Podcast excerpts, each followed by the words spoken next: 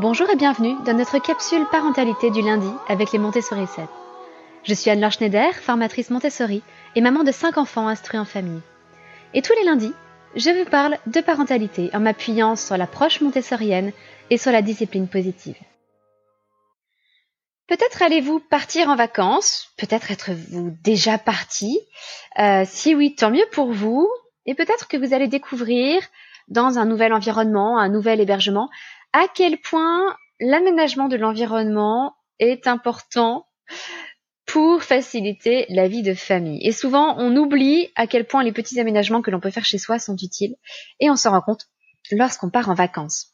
Alors, avant d'aborder ce sujet plus en détail, je tenais à remercier Amélie57 qui euh, laissé cet avis sur Apple Podcast en disant merci pour ces merveilleux podcasts nous permettant de découvrir la pédagogie Montessori tout en douceur.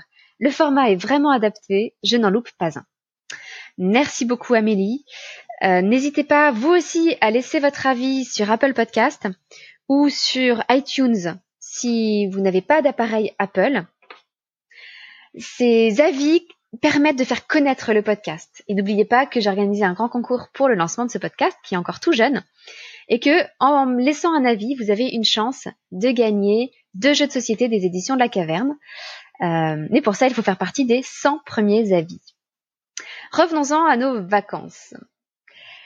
Comme je vous le disais, les vacances ont souvent été l'occasion pour moi de réaliser que beaucoup de choses qui me paraissaient évidentes à la maison, comme les immenses avantages procurés par un environnement préparé et adapté aux enfants, euh, j'ai pu réaliser que toutes ces choses n'étaient pas évidentes pour tout le monde. Alors avec notre grande famille, nous avons cinq enfants, nous ne pouvons pas nous permettre l'hôtel, tout simplement. Et le plus souvent, nous louons un gîte, un Airbnb ou un mobilhome en camping. Généralement, nous arrivons donc dans un logement complet avec, euh, entre autres, des placards remplis de vaisselle. Et là, premier drame.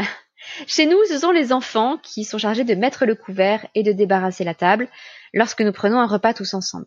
Mon mari et moi nous occupons de la cuisine et du déjeuner de notre bébé qui a huit mois. Nous nous répartissons les tâches ainsi.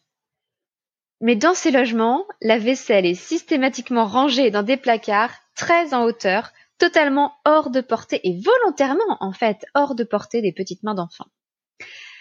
Alors l'une des premières choses que nous faisons souvent, c'est de descendre dans un placard bas de quoi mettre le couvert pour sept. Mais clairement, ça ne fait pas partie du système de pensée des propriétaires de logements qui les louent. Et au contraire, ils se disent clairement que la vaisselle étant fragile, il faut la protéger des enfants. Idem pour les éviers ou les lavabos. Alors généralement, nous essayons de déplacer une chaise, un tabouret ou un repose-pied, enfin quelque chose, pour que les enfants puissent y accéder facilement. Mais souvent, du coup, ils ne peuvent même pas se servir de l'eau de façon indépendante. Et c'est là que l'on voit, je trouve combien toute notre société part du principe qu'il faut absolument protéger l'environnement contre l'enfant. Ou alors, à ce moment-là, c'est l'enfant qui est vu comme une menace, ou alors protéger l'enfant de l'environnement. Euh, par exemple, pour l'accès à l'eau, euh, on peut estimer à ce moment-là que c'est l'environnement qui est vu comme une menace pour l'enfant.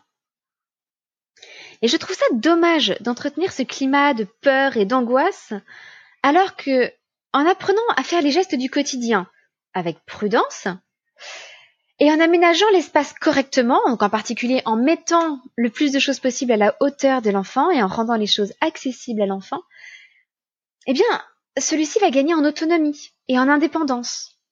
Et au fond, les parents, eux, vont gagner en tranquillité d'esprit toute la famille va pouvoir renforcer son esprit d'équipe et la paix familiale pour des vacances un peu plus réussies. Alors quels vont être vos premiers gestes à vous si vous avez la chance de partir en vacances euh, ou est-ce que ça vous est déjà arrivé de réaménager votre espace? Je serais très curieuse de le savoir et n'hésitez pas à venir partager sur ce sujet sur le terrier des Montessori 7, notre groupe Facebook. Euh, je serais curieuse de connaître vos expériences à ce sujet. C'est tout pour aujourd'hui. Je vous donne rendez-vous demain pour notre podcast un peu plus long et puis jeudi pour notre fameuse capsule Montessori. Je vous souhaite une excellente journée. Votre petite sourisette, Anne-Laure.